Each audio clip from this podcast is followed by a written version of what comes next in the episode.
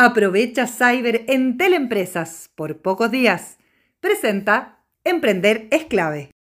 Bien, y como te preguntaba, son las 11 con 45 eh, minutos, eh, Roca Balbuena, y a las 00 horas de hoy, lunes 31 de mayo, empezó el Cyber Day. Pues 670 empresas que están participando y buenas oportunidades para comprar, pero además, algo que llama mucho la atención y que le vamos a preguntar a nuestra entrevistada Roca, es la cantidad de compras y transacciones que se hacen hoy día en línea a raíz precisamente de todas las restricciones que puso la pandemia y cómo esto ha ido aumentando cada vez más.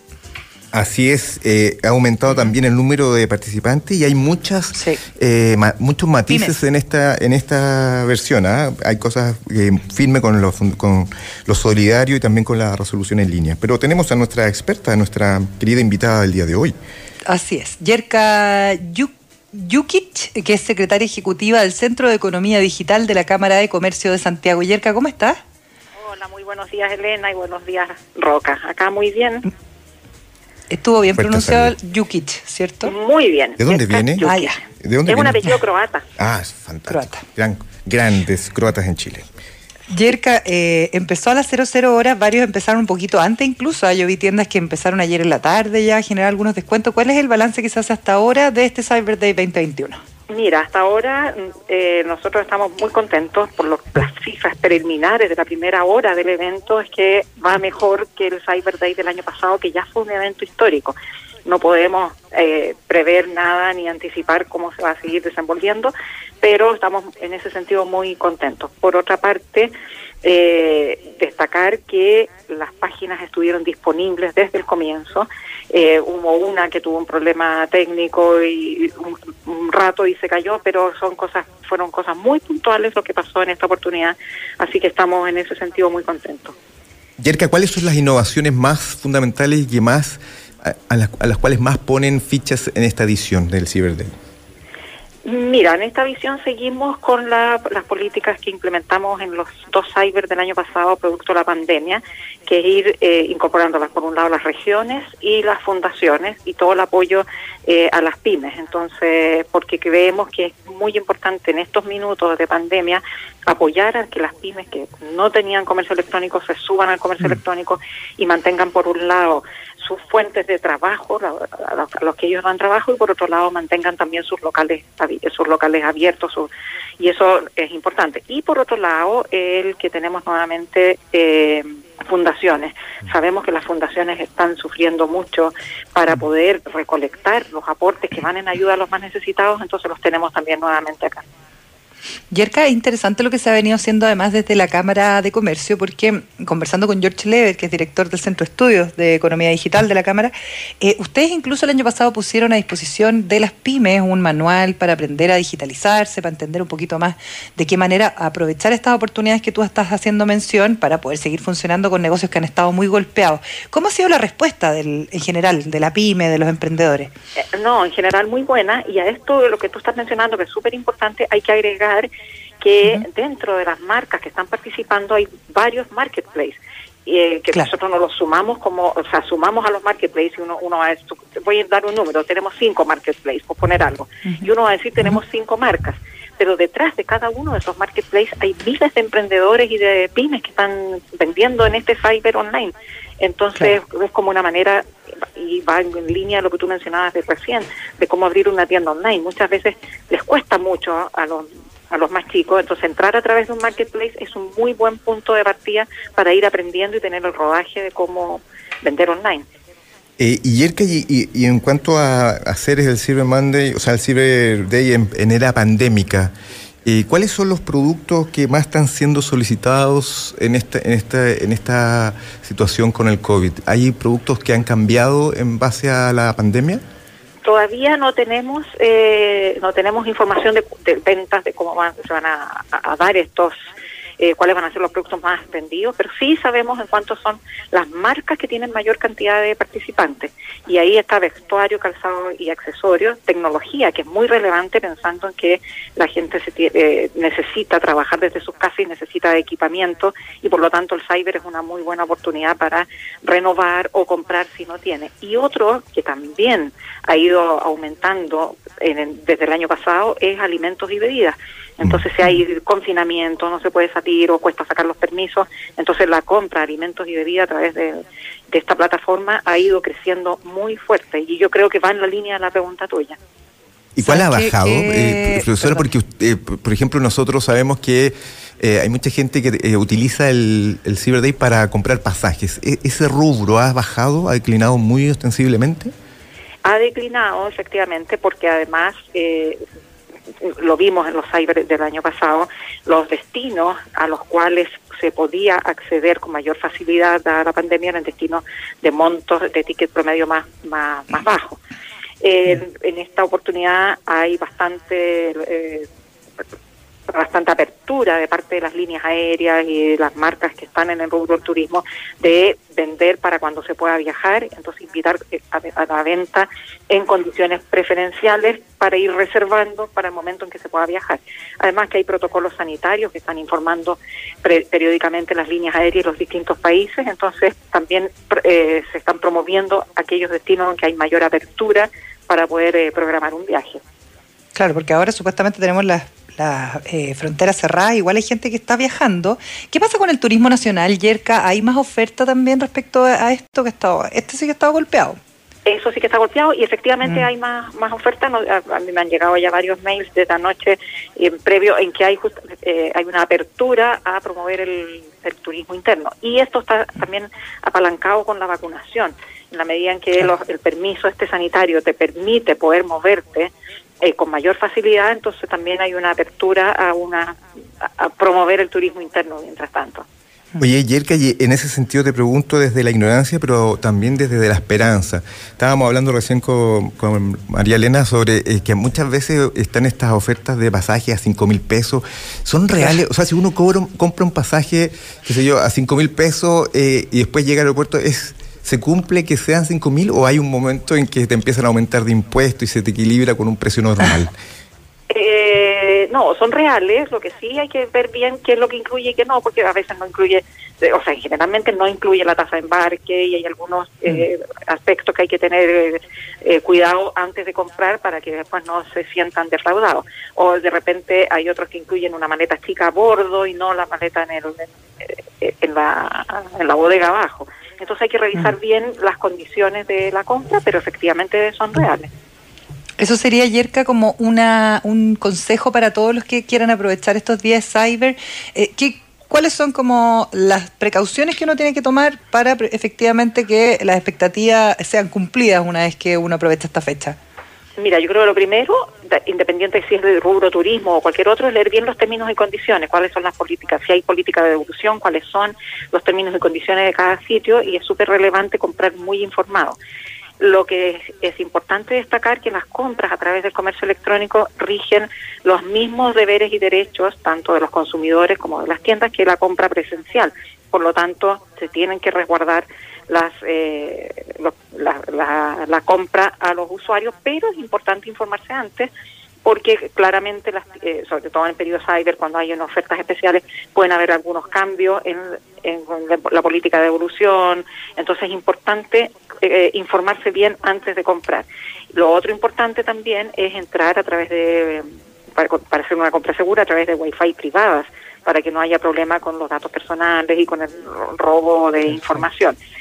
También recomendamos nosotros, dado la gran cantidad de marcas, que entren a través del sitio oficial cyber.cl porque ahí eh, pueden entrar directo a las marcas que están cumpliendo con los estándares de seguridad que se exigen en un evento de esta naturaleza. Oye, porque debe haber, me imagino, una jauría de hackers rondando. Ay, sí, debe ser terrible, así como te pifiar un poco y, listo, tu cuenta quedó eh, eh, manchada. Claro. ¿Y cuál es, eh, Yerka, así entre nos, figurándonos que nadie está escuchando esto, que es una conversión privada, cuál es el truco? ¿Cuál es el truco para comprar una oferta, para llegar a la oferta deslumbrante? Bueno, yo creo que hay que informarse por esta canasta y hay otros sitios de comparación de precios, entonces revisar ahí el producto que uno quiere comprar y ver en qué, con qué descuento está. Eh, en la semana nosotros recomendamos visitar las páginas previamente y estar las ofertas no estaban publicadas, pero sí estaban publicadas las marcas que iban a estar participando. Entonces, con eso ir teniendo una información y registrarse en ciertas marcas en que uno quisiera recibir información previa o anticipada. eh, yo creo que el, truco es vitrinear bien y en el caso de un producto que uno esté muy interesado en él y tiene dudas en el precio, informarse a través de estos comparadores de precio antes de comprar. Perfecto. ¿Y cuáles son comparadores? Canasta es uno, ¿no? Que es bien recomendable. Sí, eh, Compara Online también es otro y ahí ya compara online. porque sé que dije, eh, ayer escuché varios otros, ahí vienen unos que no conocía, eh, pero Canasta es como el más, el más conocido. Oye, yo me quiero, me quiero comprar un colchón en Cyber Day. Oye, eso, una, una pregunta más, Yerka, perdona. ¿Tú sabes qué pasa con los stock, por ejemplo? Porque sabíamos que al comienzo de año había un problema, hablando del colchón de roca, que estaba desde marzo tratando de comprárselo, y que había problemas con los stock. ¿No, ¿Usted no tiene información de eso? Sí, sí, y de hecho lo ha dicho George en varias entrevistas, han habido en algunos rubros eh, problemas de stock justamente por la sobredemanda. Eh, hay un rubro en que yo lo he escuchado y que es todos los materiales de construcción, los de ferretería, que están, porque la gente como está en las casas aprovecha de hacer arreglos y han habido, una baja importante de stock en algunos de los productos de ferretería o materiales de construcción. A madera, por ejemplo. Madera no hay. Mm. Oye, eh, le queremos agradecer a la secretaria ejecutiva del Centro de Economía Digital de la Cámara de Comercio de Santiago, Yerka Yukic, ahora sí, Yukic, eh, por esta conversación. Sí, eh, por esta conversación con nosotros. ¿Hasta cuándo es Cyber Day? ¿Hasta cuándo puede las empresas se quedan? Miércoles en la noche, miércoles, a las 23.59 termina el Cyber. Perfecto. mucha suerte, Yerka. Mucha suerte, que, salga todo bien. Un abrazo. Chao, chao. Prepárate para escuchar esto. En Cyber Entel Empresas tenemos un 50% de descuento por 12 meses en Internet Fibra 400 simétrico. Sí, 50% de descuento por 12 meses. Apúrate y contrata online en entel.cl slash empresas.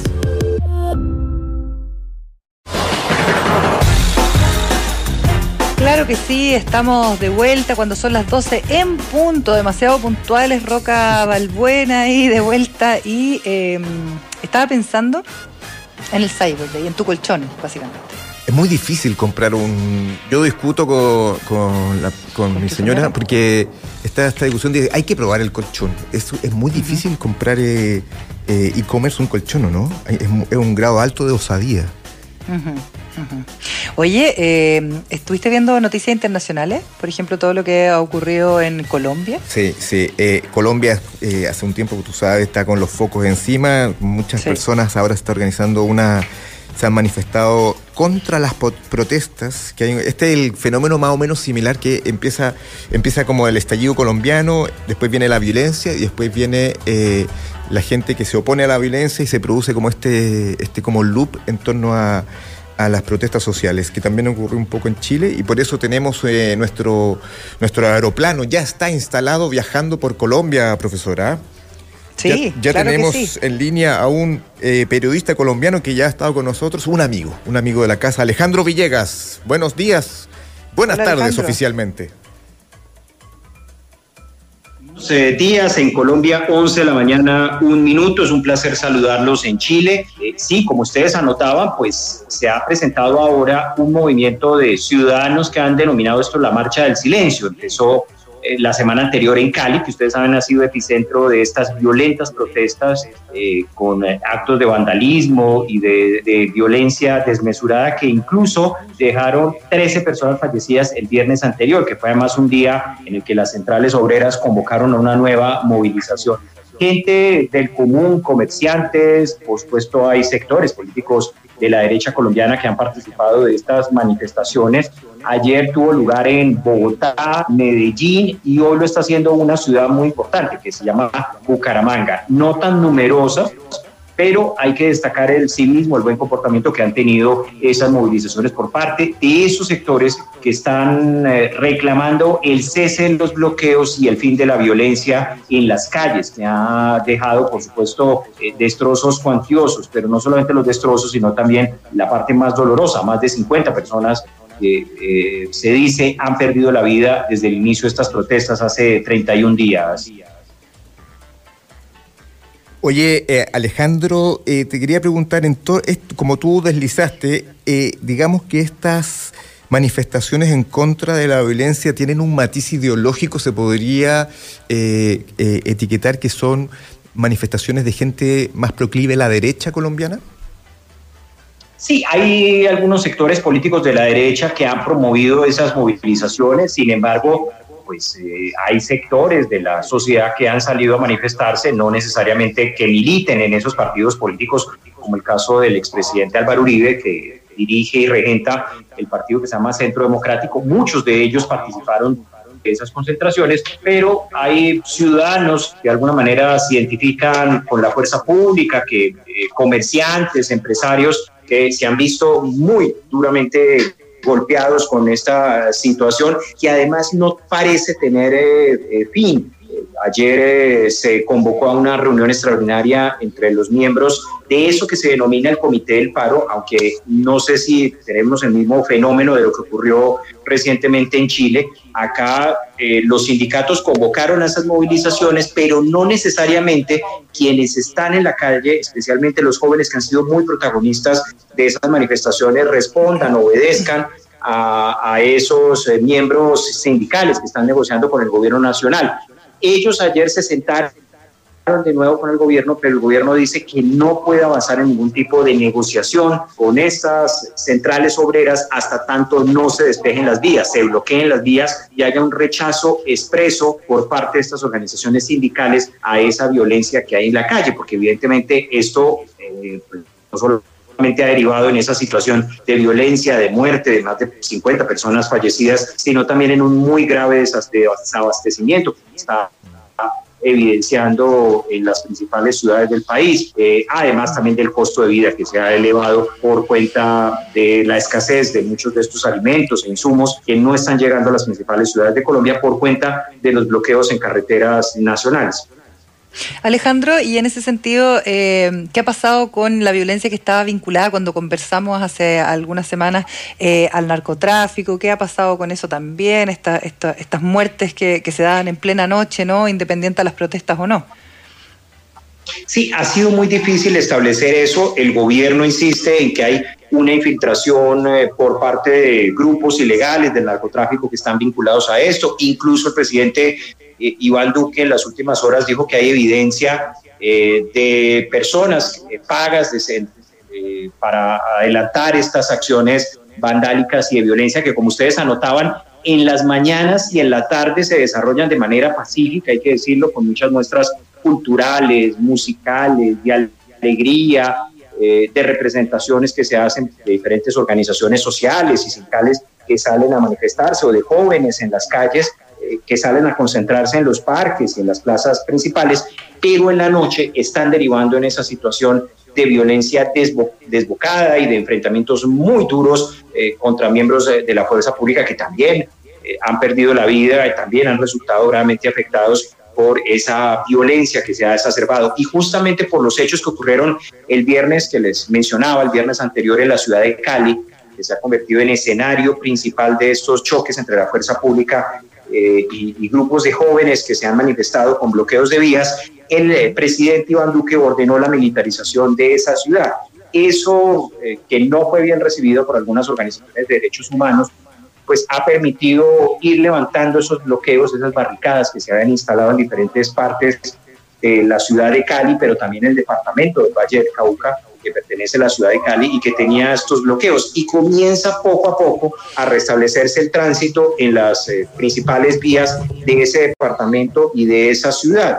Con lo cual, pues se abre una puerta, digamos, de esperanza a que esta situación pueda eh, tener una resolución distinta, mientras se insiste por parte de los gobiernos locales, los alcaldes y gobernadores de estas eh, provincias, de estos departamentos, en entablar esas conversaciones, esos diálogos regionales para ayudar a, intentar encontrarle una salida a esta situación que como ya les indicaba, pues estamos entrando a la quinta semana, el día de hoy, quinta semana de protestas. Y a propósito de eso, pues los miembros de ese paro, del comité, de los comités, comités sindicales que están eh, en asiento con el gobierno nacional en esas conversaciones, han convocado para nuevas manifestaciones el día miércoles. Mañana habrá un nuevo encuentro entre los representantes del gobierno y los dirigentes de este paro, eh, pero desde ya se anticipa que el miércoles habrá nueva jornada de movilización en Colombia. Esperemos estas eh, con menos violencia en las calles, porque evidentemente es lo que ha opacado toda esta explosión social que se ha vivido en Colombia. Alejandro, y, y, también tú lo deslizaste ahí con claridad, eh, la la, está la devastación económica que está generando todo esto, sumado a la pandemia, debe tener muy golpeada la economía, el costo de vida.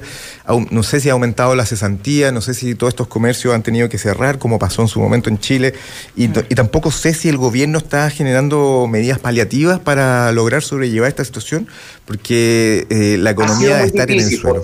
sí, sí, sí, ha sido muy complejo porque el gobierno venía de un paquete de ayudas eh, fiscales a algunas empresas, eh, especialmente las más golpeadas por la pandemia.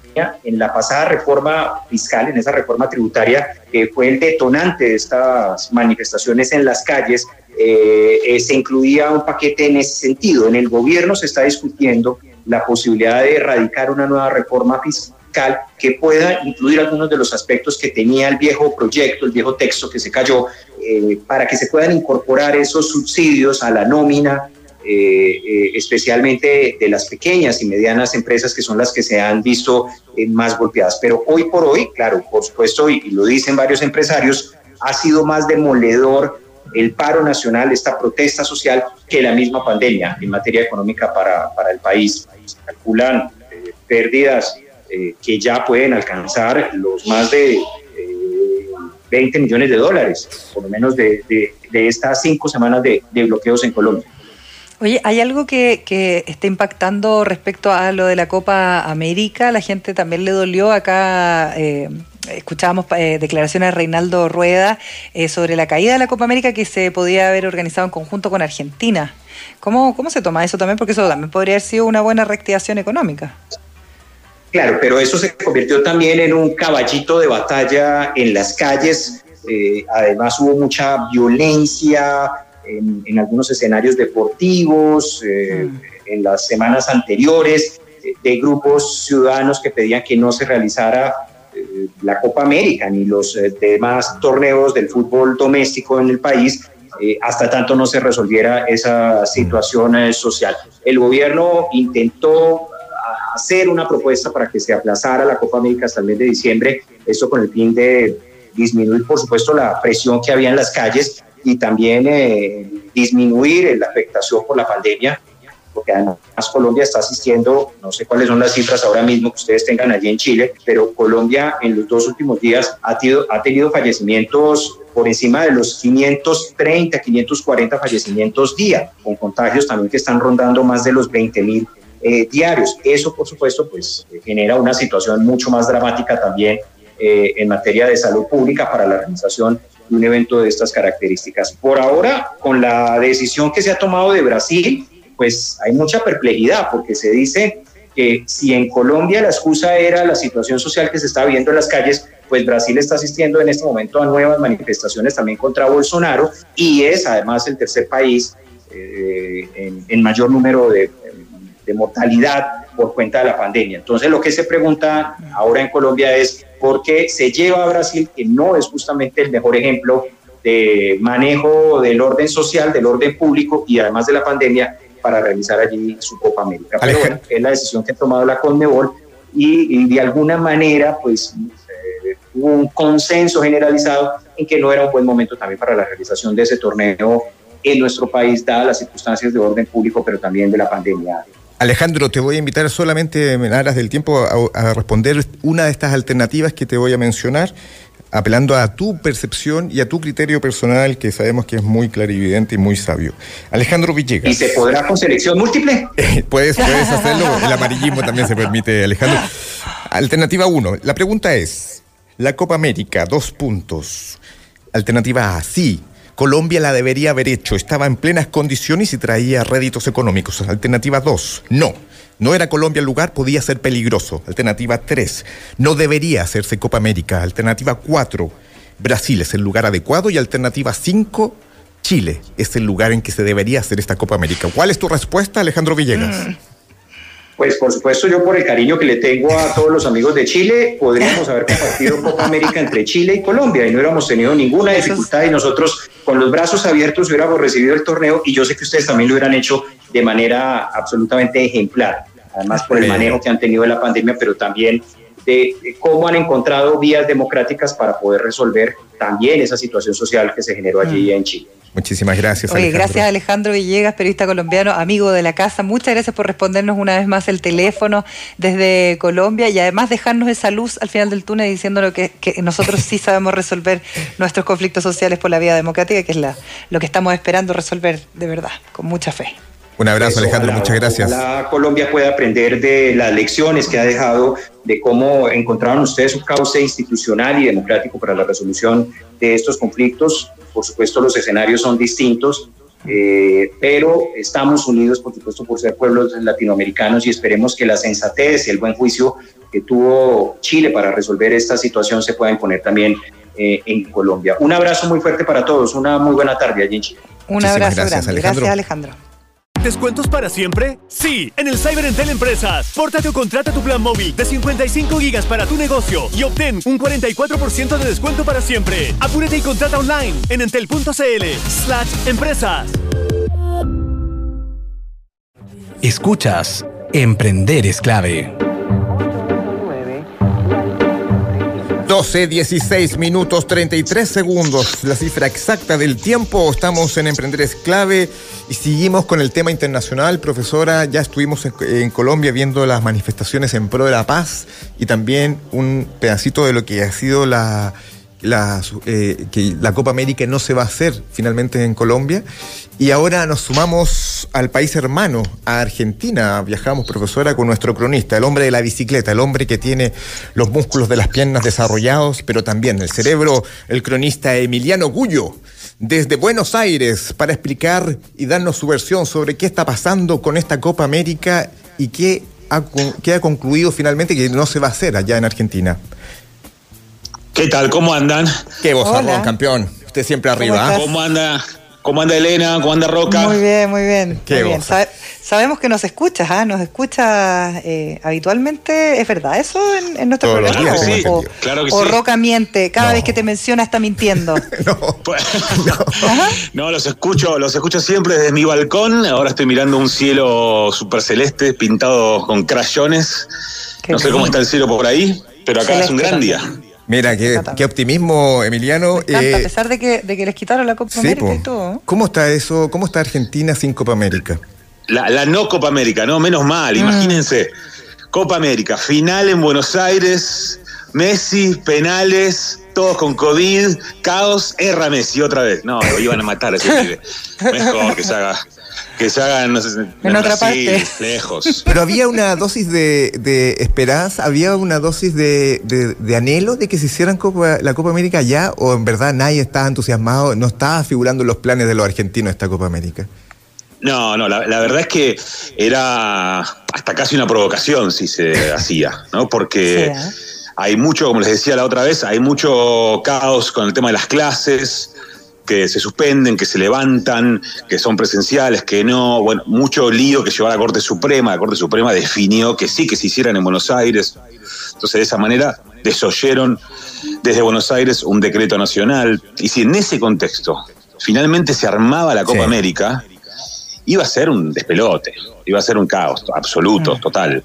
Me parece que fue con un tino correcto. Eh, la decisión de, no hacerlo. No sé si vieron cómo fue, además, porque fue bastante. Eh, Una teleserie extraoficial la decisión. Hasta ayer a la noche se iba a hacer, pero Guado de Pedro, el ministro del Interior, salió en una entrevista por el canal C5N, le preguntaban de varias cosas y en un momento dice, no, la Copa América, y medio que no da para hacerla, palabras más, palabras menos. ¿Tú sientes Lo en tu... de la en tu ah. fuero futbolero, Emiliano, sabemos que tú eres el deporte es primero, luego, luego el trabajo, luego la vida. ¿Tú sientes en tu fuero interno que esta Copa América no se debería hacer en ningún país? ¿Esta versión se tiene que anular? Parece que se fue. Mira, sufrió un pequeño síncope, se habría desmayado por una... Porque sabes que yo, en realidad... Yo te quiero responder esa, esa pregunta que ¿cuál es tu versión? yo creo que que no se debería. O sea, yo la haría en Fortnite. en serio, te lo juro, así como la haría de manera virtual. Una cosa como que los, los cada futbolista pueda jugar en la cancha donde entrena habitualmente, no sé, como que inventaría algo fuera de la caja, pero encuentro que esto como estar forzando las cosas. Es y muy forzada, todo, toda la génesis de esta Copa América es muy forzada. Todo está forzado. Porque no correspondería por los años hacerla este año. Y también está la, eh, la versión, incluso los mismos futbolistas, Luis Suárez, el futbolista uruguayo, Edison Cavani, también el futbolista uruguayo, han dicho, no entendemos por qué se hace esta Copa América. O sea, los mismos futbolistas están como pues, confundidos. porque se ponen ellos en, riesgo también. Pues. Ahí volvió, se recuperó, tuvo un pequeño sumenache. Eh, Emiliano Gullo ya está en línea. Muy, muy, golpeado con la noticia de la nos tropezamos. ¿Me escuchan bien? sí. muy bien, muy bien, perfecto. Oye, te preguntaba si eras tú, desde tu perspectiva y también como desde tu perspectiva argentina, ¿crees que esta Copa América no se debería realizar? Sí, no se debería realizar en América Latina, seguro. Se debería hacer como un entretenimiento televisivo en París, no sé.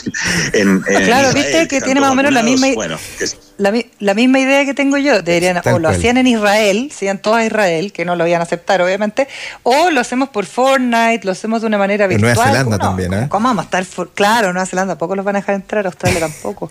Pero, pero en el fondo, ¿cómo estar forzando esto? Y además eh, en, un, en un escenario en donde Brasil, o sea, ya por eso es tan extraño. ¿Qué pasó? Eh, eso, eso parece total normalidad, ¿no? O sea, el, maletín. el maletín. país incendiado y van a claro. Pero es como jugar, jugar, con, jugar con la muerte. O sea, pero eh, ¿qué, se está tramando? ¿Y qué, cuál fue el cabecilla? Y si lo hacemos en Brasil, buena idea. Páseme el maletín, páseme el maletín. ¿Quién, ¿Quién gana con eso? Bueno, pero también bueno, te Bolsonaro, ¿no? Te quiero preguntar, Emiliano, y con, y con pesar, porque sabes la admiración que te tengo, se dice y se dijo insistentemente que esta era una Copa América que se hizo para que la ganara Messi. Casi especialmente se había hecho toda una trama para que se hiciera en Argentina y Messi al fin tuviera su copa. Eh, ¿Cómo ves esa versión? Sí, dicen que, dicen que la redujeron para que Messi la pudiera cargar y todo. le, le cambiaron la forma incluso ya no saben qué hacer para que la gane Messi. Pobre Messi. Pobre Messi. Pero eh, había una versión de que era todo. Para que, porque Messi es el, que, es el único que está entusiasmado con la Copa América. Eh, le decía a la María Elena que Luis Suárez, Cavani y todos han dicho que es insólito que se haga la Copa América, pero Messi con su urgencia de copas es, es el único y le dejaron fuera. Aparte que cada vez que juega en Argentina pierde. Ah, mira, tú estás provocando. Sí, afuera también. al menos con la selección, ¿no? Pero yo creo que debería jugar Argentina, la, Copa América con Messi, pero le deberían dar otra camiseta. No sé, una roja, una azul ah, oscura. ¿Por qué, no se, nace, ¿Por qué no se, nace, no, se, no se hace chileno, Emiliano? Para que pueda ganar una final. ¿Mm? Estamos en el juego de tocarnos las, las Ay, ahora te, ahora te agrandaste, no te agrandes, por favor, que cada vez que nos agrandamos después terminamos con la cola entre las piernas. Viene un papelón, sí. Sí. Oye, ¿cómo está Alejandro? Dos, dos Copas Américas más a Messi. Esta y la próxima. ¿Sí? ¿Tanto? Y hasta los, tiene 33, hasta los 35, 36, ponele que juegue. Le queda un Mundial y dos Copas Américas. Hay un imita, hay un, eh, un stand-up comedy de Dani. Ah, ya me voy a acordar cómo se llama, eh, Rovila, Rovela, Rovila, que es un español que imita a Messi, que es hilarante, realmente lo pueden encontrar en, eh, en Netflix, ya les voy a, se, se llama eh, ya, me voy a acordar el nombre, estoy con un poquito de Alzheimer por la edad. Pero Alejandro, te quería preguntar un poco por la situación en Argentina. Eh, el Alzheimer. Perdón, eh, Emiliano, ¿viste el Alzheimer? Emiliano, te quería preguntar por, por la situación en Argentina. Había alguien nuevo en la mesa. No, no, no, no, es que estábamos antes hablando con Colombia, precisamente, que, que supuestamente eran los hermanos que iban a organizar esta copa junto a Argentina. Y bueno, también se quedaron sin copa y hay que decir que, que Alejandro Villegas nos dijo que a él hubiera preferido organizarla con Chile, imagínate esto. ¿Colombia y Argentina se lleva bien o, o, es como...? Sí, país hermano, total. ¿Sí? ¿Son hermanos? ¿Cuál es el hermano? Argentina se lleva bien con todos los países. ¿Cuál es el hermano principal? Por, el mundo. ¿Cuál es el hermano? hermandades. ¿Cuál es el hermano más cercano de Argentina? Y el hermano, el amor no correspondido con Uruguay, que nosotros los, amamos y ellos nos, nos detestan. es así, es como. No entiendo por qué no nos quieren, como nosotros a ellos. Emiliano, ¿tú sientes que si se hiciera una Copa América y la ganara esta Copa América rara y la gana Chile, sería otra vez la queja de la Argentina, ah, esta Copa América no vale, siempre es raro, todo, porque cada vez que gana Chile se alega que algo pasó. Y claro, la que ganaron en Estados Unidos no tenía mucho peso. no. es una copa rarísima. Para los argentinos, claro. Y esta también, esta va a ser una copa viciada por, por la pandemia. Ah, entonces que no la gane Chile. ¿no? O sea, no, no, nos desgastemos. Mejor ni, mejor ni, que vayamos. Claro. Son de esas copas que no querés, no querés ganar. Claro. Oye, sin público, sin tribuna, sin festejo, con barbijo. además, se escucha todo con barbijo, se escuchan los gritos de los jugadores, cómo gritan los entrenadores, los guardalíneas. Es bien desagradable, eso a mí no me gusta ver fútbol. Entrenamiento, es una copa de entrenamiento. Mm. Exacto. Oye, Emiliano, ¿qué está pasando en Argentina? Actualízanos un poquito respecto a toda la situación COVID, económica. Bueno, hoy salimos, salimos del último aislamiento tipo fase 1, porque hace 10 días el presidente decretó una nueva cuarentena estricta, estricta en el relato, en los papeles. En la realidad, la verdad que no fue tan estricta, termina hoy. Y a partir de hoy empiezan ciertos permisos y queda una bruma de que no se sabe bien qué se puede hacer y qué no. Lo cierto es que vuelven las casas presenciales en la ciudad de Buenos Aires y los bares y los restaurantes empiezan a abrir hasta el fin de semana solamente para la atención externa, ¿no? Pero entramos en una suerte de fase de, mm, apertura y encierro con cada X días, ¿no? Entonces ahí va a haber una semana que se pueden hacer cosas, otra semana que no. Los fines de semana van a ser eh, de cuenta de que volvemos a fase 1, entonces va a estar todo cerrado. Está medio raro porque la realidad es que los casos no bajan. Estamos en un promedio de 30.000 contagiados por día. No, es una multitud. Todavía. Muchísimo. Oye, y lo, lo Emiliano, y ¿cómo es el argentino? ¿Los gimnasios están cerrados? Porque eso debe doler mucho ahí al argentino en, al porteño, que es prácticamente un músculo andante. ¿Cómo, cómo están sobreviviendo sin gimnasios? Claro. Eso, bueno, es, un, es una complicación real, concreta. Porque, mm, imagínate, le sacás los bares a Buenos Aires y no sabes qué hacer, ¿no? Entonces, lo que se mm, lo que se puede ver son las plazas explotadas de gente que supuestamente está prohibido o estuvo prohibido todos estos nueve días de, cuarentena fuerte y todo se, todo se desarrolla. Hoy la vida social está en los, bares, en los bares, el, fallido, mm. está en los parques. Perfecto. Y la vida saludable, la vida nociva, las drogas y las gimnasias y los deportes conviven en el mismo lugar. Ah, la plaza es un centro así, pero es un microorganismo, está lleno de... Exacto, sí, sí, sí, es un ecosistema nuevo. Qué terrible. porque ves uno que se droga en un, al lado de un árbol y a un metro están haciendo abdominales como locos. Y a dos metros están los perros dando vueltas. Pero mira, ahí está la vida, ahí está la vida en, los parques. Emiliano, te mandamos un abrazo muy gentil. Eh, Gracias, Emiliano. Gracias por pues. escucharnos, ¿ah? Gracias por escucharnos cada día. Eso, eso es lo más me gustaría, me gustaría escucharlos en vivo, una vez que eh, todo esto pase, me gustaría poder verlos ahí, micrófono a micrófono. Cuando te vacunes, hermano, cuando te vacunes. Tienes que venir. te vamos a recibir. Tu vacuna. iré, iré con mi pasaporte sanitario. si no, se queda ahí la guana. Oye, te mandamos un abrazo muy gentil, Emiliano. Mucha suerte. Un abrazo grande. Gracias a ustedes. Un beso. Chao, chao. Beso, chao. Prepárate para escuchar esto. En Cyber Entel Empresas tenemos un 50% de descuento por 12 meses. En Internet Fibra 400 simétrico. Sí, 50% de descuento por 12 meses. Apúrate y contrata online en entel.cl slash empresas. Estábamos hablando de los sueños antes y ayer me llegó un, regalo de la Fundación Siete Sueños eh, y había una, una, leyenda, un lema en, en, uno de los regalos que me pareció que era muy interesante, sobre todo para la época en la que estamos. Los sueños nunca están en crisis, Roca Balbona. ¿Qué opinas de esta linda frase? Me encantó. ¿Esa es una frase eh, de, de, alguien especial o es una creación eh, instintiva tuya. Se lo vamos a. No, no, no. Me llegó a mí en un tazón de la Fundación Siete Sueños y Yael Rosenberg es la fundadora de esta fundación y le vamos a preguntar a ella el origen de esta frase y también un poco en qué mm, trabajan precisamente la Fundación Siete Sueños. ¿Cómo estás, Yael? Bienvenida. Hola Elena, muchas gracias por la invitación. Hola Roca. Hola Yael. Estoy aquí con la Mimi Zulodre, que es mi socia. Ya, ok, o sea, cofundadoras son dos fundadoras. Sí. Perfecto. Eh, bueno, la frase eso.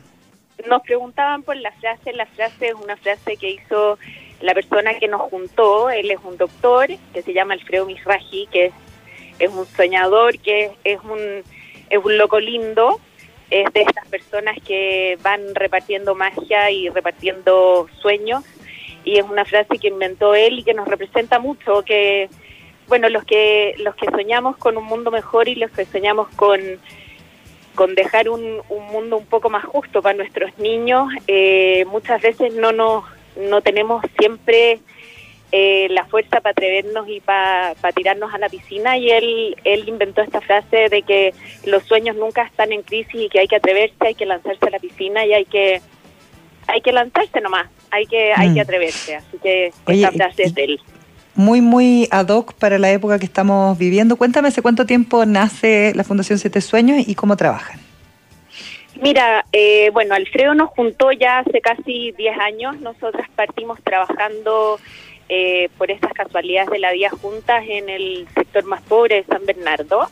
Eh, a él lo convidó Desafío Levantemos Chile a un proyecto bien, bien particular a, a la construcción, o sea, lo convidaron a un operativo médico y él les dijo, no, ¿sabéis qué? Eh, Para ir a hacer un operativo médico, la verdad es que no tiene ningún sentido, hagamos algo que sea 100% resolutivo y nos invitó a participar de la construcción de un policlínico donde él levantó los fondos, eh, lo hicimos en conjunto con Desafío Levantemos Chile y lo hicimos en el lugar más pobre de San Bernardo, que es el ex campamento San Francisco. Y bueno, para no darles la lata, pasaron 10 años y de ahí eh, se radicó el campamento, construimos un jardín infantil que hoy día lo opera la Fundación Choshuenco.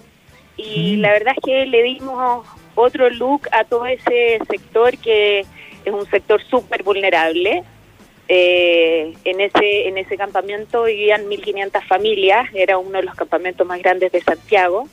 Hoy día ahí está la Villa Felipe Cubillo, eh, que ya está funcionando hace más de un año. El año pasado, para la pandemia, eh, nosotras hicimos ahí eh, la olla común, entregamos más de 15.000 raciones.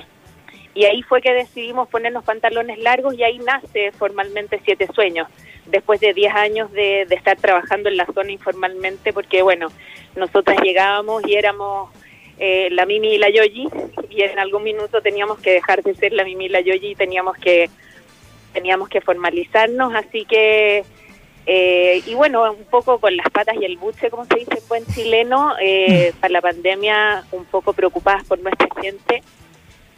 Eh, hicimos la olla común y como te decía, levantamos 15.000 raciones y 500 cajas de alimentos y ahí dijimos, bueno, no podemos seguir poniendo nuestra cuenta corriente y armando las cosas a pulso, así que decidimos formalizarnos y bueno, ya estamos prontas a cumplir un año. ¿Y cómo llegan a trabajar a la cárcel? Lo que pasa es que, bueno, eh, partimos de manera súper asistencialista con todo el tema, la, con todo el tema de la pandemia y ahí nos damos cuenta de que en verdad si la gente no tiene la posibilidad de asegurarse de ponerle un plato de comida caliente a sus niños, que es, los que es lo mismo que te pasa a ti, a mí, a todos. Eh, la gente va a seguir teniendo enfermedades mentales, va a seguir estando angustiada, va a seguir estando preocupada, va a seguir teniendo susto, ¿cachai? Eh, y nos, nos pusimos en el fondo a hacer un programa de emprendimiento y a apoyar un emprendimiento eh, súper pequeñito. Hicimos dos programas de emprendimiento con emprendedores de la zona de San Bernardo, de esta misma zona donde veníamos trabajando, eh, en, el que les entregamos mentoría y capital semilla. Ahí tenemos 10 emprendedores en San Bernardo y 5 en Colina eh, que la verdad es que hemos tenido un proceso de, aprendizaje bastante bonito eh, y súper reconfortante, pero queríamos ir más lejos y queríamos hacer algo más grande y queríamos hacer algo más permanente y para eso necesitábamos llegar al retail. Lamentablemente necesitábamos escalar, ¿te fijáis? Entonces llegamos, bueno, yo cuando construimos el policlínico, yo después de eso me fui a trabajar a Desafío Leante Chile varios años y ahí hicimos varios proyectos con la cárcel. La cárcel, eh, adentro de los centros de, eh, adentro de los centros tiene varios eh, centros de, trabajo. yo ya había trabajado con ellos y los contactamos y también teníamos varias relaciones con el ICI. Entonces hicimos el puente y empezamos a fabricar productos solidarios.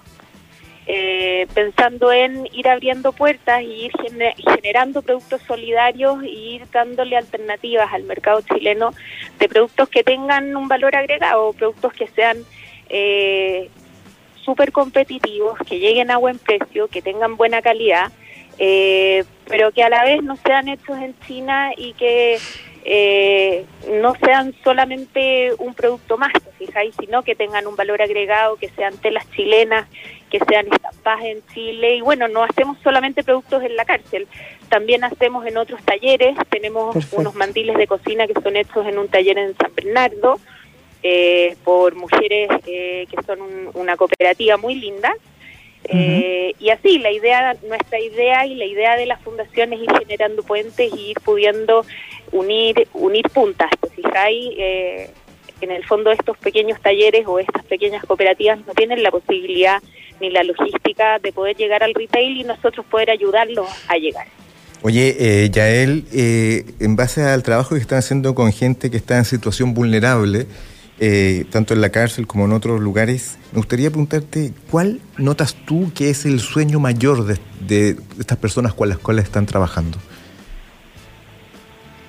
Mira, al final yo creo que todos soñamos un poco con lo mismo y es lo que te decía antes, la gente quiere vivir tranquila, la gente quiere vivir en paz, la gente quiere eh, poder darle un buen pasar a sus niños, eh, poder, poder vivir tranquilos, la gente no quiere mucho más que eso, la gente quiere educar a sus niños de manera tranquila, tener la oportunidad de, de poder vivir de manera feliz, nada más. Mm y esa oportunidad muchas veces no la tienen.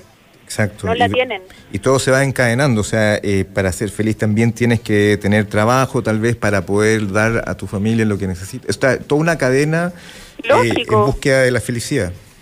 Lógico, porque además eh, al final te das cuenta que la gente está muy sola.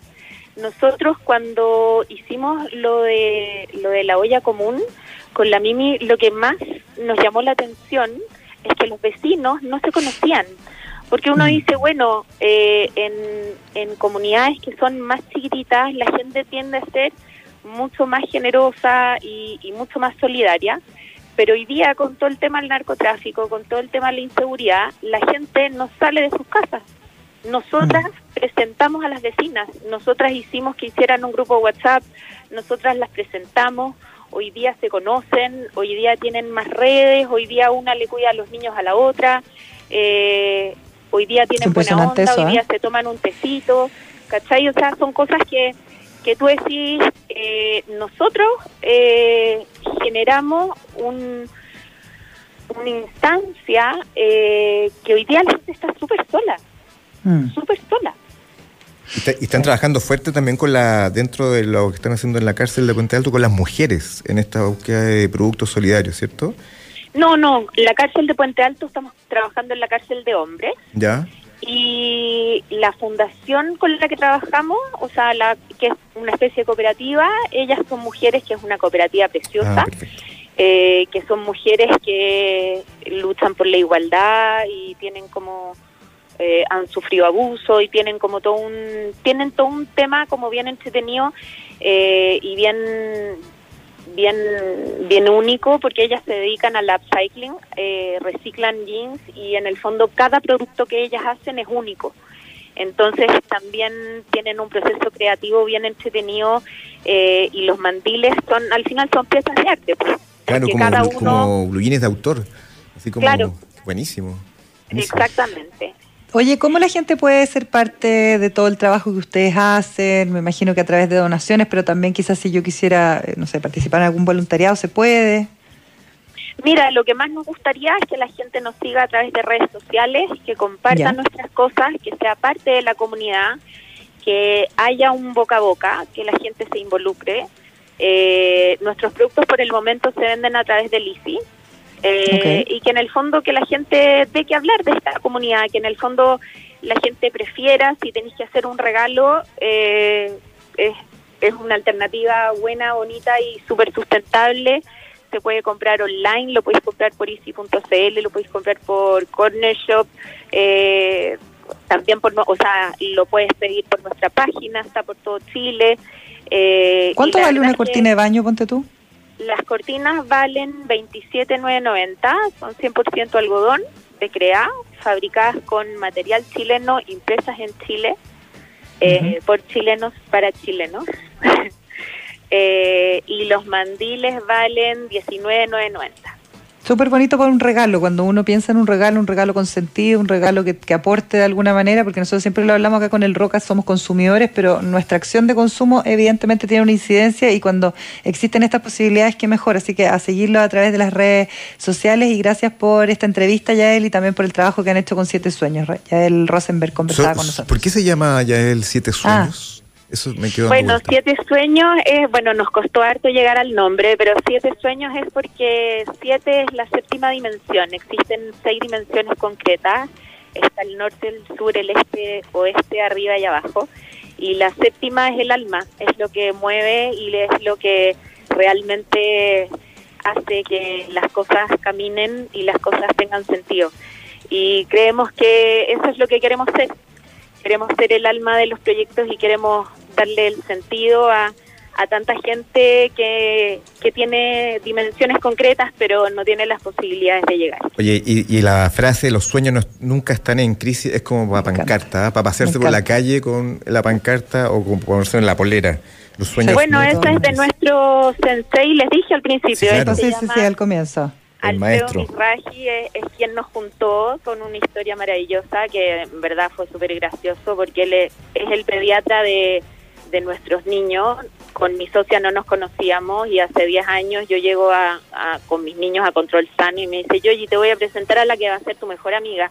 Alfredo, te volviste loca. Le dije, tengo 35 años, no tengo ni una posibilidad de tener más amigas, ni una posibilidad. Así como cuando, tu abuelita te, eh, no, como cuando tu abuelita te decía, mijita, llame al primo de no sé dónde. Tiene un amigo que te puede cantar, claro. Claro. No, y espérate, que marcó el teléfono, me llama y me dice, hablen. ¿Y yo qué? Ah, pero era una cita ciega, pero impresionante. Una cita ciega, tal cual. Y bueno, dicho y hecho, nos juntamos al día siguiente, nos tomamos un café y aquí estamos. Han pasado 10 años y la Soñando, vivas. Perfecto. Muy Maravilloso. Muchas gracias, Yael, por esta conversación. Que les vaya muy bien. Un abrazo. Igual a ustedes. Muchas gracias por Chao, chao. Un abrazo. Chao. Aprovecha Cyber en Teleempresas por pocos días. Presentó Emprender es clave.